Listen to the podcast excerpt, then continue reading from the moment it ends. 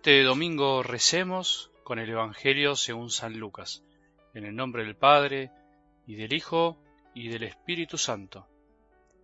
Muchos han tratado de relatar ordenadamente los acontecimientos que se cumplieron entre nosotros, tal como nos fueron transmitidos por aquellos que han sido desde el comienzo testigos oculares y servidores de la palabra. Por eso, después de informarme cuidadosamente de todo desde los orígenes, yo también he decidido escribir para ti, excelentísimo Teófilo, un relato ordenado, a fin de que conozcas bien la solidez de las enseñanzas que has recibido.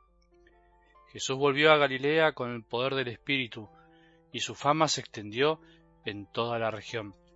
Enseñaba en las sinagogas, y todos lo alababan. Jesús fue a Nazaret, donde se había criado, el sábado entró como de costumbre en la sinagoga y se levantó para hacer la lectura. Le presentaron el libro del profeta Isaías y abriéndolo encontró el pasaje donde estaba escrito El Espíritu del Señor está sobre mí, porque me ha consagrado por la unción.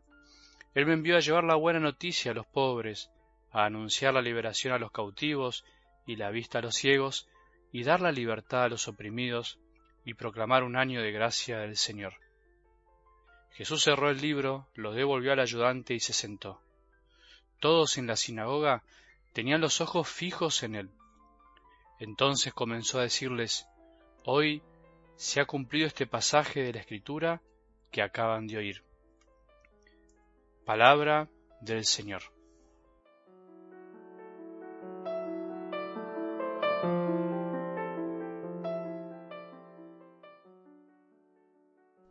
Este domingo día, para descansar un poco más, día para estar en familia y para hacer algunas cosas que a veces no podemos hacer en la semana, también es día para volver a escuchar la palabra de Dios. Y un versículo del Salmo que se lee en la misa de hoy dice así, quería compartirlo. Ojalá sean de tu agrado las palabras de mi boca, y lleguen hasta ti mis pensamientos, Señor, mi roca y mi redentor. Estas son las palabras del salmista hacia Dios, pero te propongo que cambiemos la dirección de las palabras.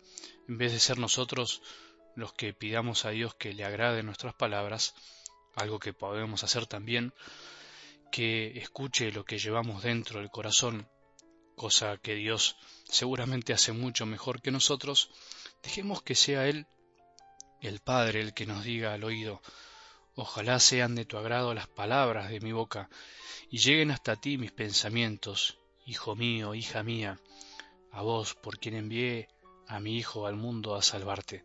Ojalá que hoy nos demos cuenta que Dios al hablarnos quiere revelarnos sus pensamientos, mostrarnos su corazón, abrirnos el corazón, quiere compartirnos su vida, su alegría. Así dice también algo de la primera lectura de hoy. No estén tristes, porque la alegría en el Señor es la fortaleza de ustedes. La verdad es que hoy te recomiendo y me recomiendo que leamos todas las lecturas. No tienen desperdicio, nunca la palabra de Dios tiene desperdicio, somos nosotros los que las desperdiciamos, porque no las escuchamos bien. Nuestra fortaleza, la que nos da fuerza y nos sostiene, es la alegría del Señor. ¿Y cuál es la alegría del Señor? ¿Cuál es la alegría de Jesús? Darnos su buena noticia. Cuando nosotros damos noticias, también nos alegramos. A veces queremos ser los primeros en dar las buenas noticias. Y algo del Evangelio de hoy es como si fuera la primera homilía de Jesús, el primer sermón es una buena noticia para nosotros, para los pobres de corazón, para los pobres de condición, para todos. Dios Padre se alegra al enviar a su Hijo al mundo a darnos la mejor noticia que podemos recibir, liberación, libertad y perdón, misericordia. Ojalá que estas palabras podamos escucharlas con alegría. Ojalá que al escuchar estas palabras caigamos en la cuenta de lo que Dios piensa de nosotros, de lo que siente, y eso se convierta en nuestra fortaleza.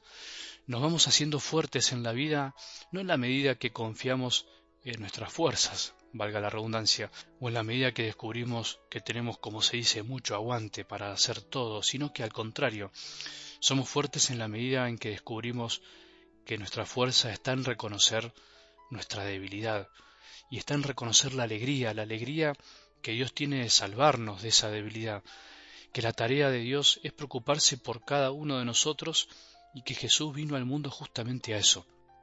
Eso es lo que nos debe dar fuerza, eso nos da certezas que nadie nos puede robar, eso nos hace inconmovibles en las batallas de nuestra vida, esa alegría de Dios nos hace levantarnos en las caídas, eso nos hace liberarnos de las esclavitudes, eso nos ayuda a dejar nuestros pecados, eso nos hace confiar en el perdón, nos hace regocijarnos en la misericordia de saber que el primer preocupado por nosotros, el primero que es feliz de poder salvarnos, es el mismísimo Dios. Ojalá que hoy nos alegremos con la alegría de nuestro Padre que quiere salvarnos. Ojalá nos convenzamos de que Jesús es el cumplimiento de todas las palabras de Dios durante todas las épocas y al mismo tiempo todas las palabras de Jesús son palabras de Dios.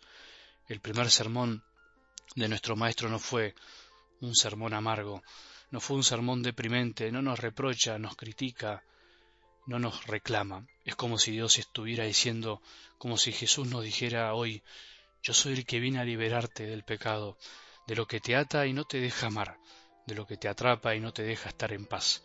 Yo soy el que viene a inaugurar el tiempo del perdón, el tiempo en el que tenemos que darnos cuenta que la mejor palabra que nos puede decir nuestro Padre, lo mejor que podemos escuchar de Él es esto, vengo a perdonarte, déjate perdonar, que yo no me canso de perdonar, vengo a ganarme tu amor, tu respeto, no a la fuerza, sino desde la atracción del amor. Esa es nuestra fortaleza.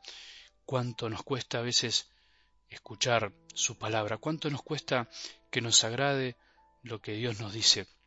Ojalá que hoy nos agrade escuchar al Señor. Pidamos ese don, porque solo escuchándolo a Él podremos vivir de Él y convivir con la verdadera alegría, la alegría que proviene de saber que somos salvados. Que tengamos un buen domingo y que la bendición de Dios, que es Padre misericordioso, Hijo y Espíritu Santo, descienda sobre nuestros corazones y permanezca para siempre.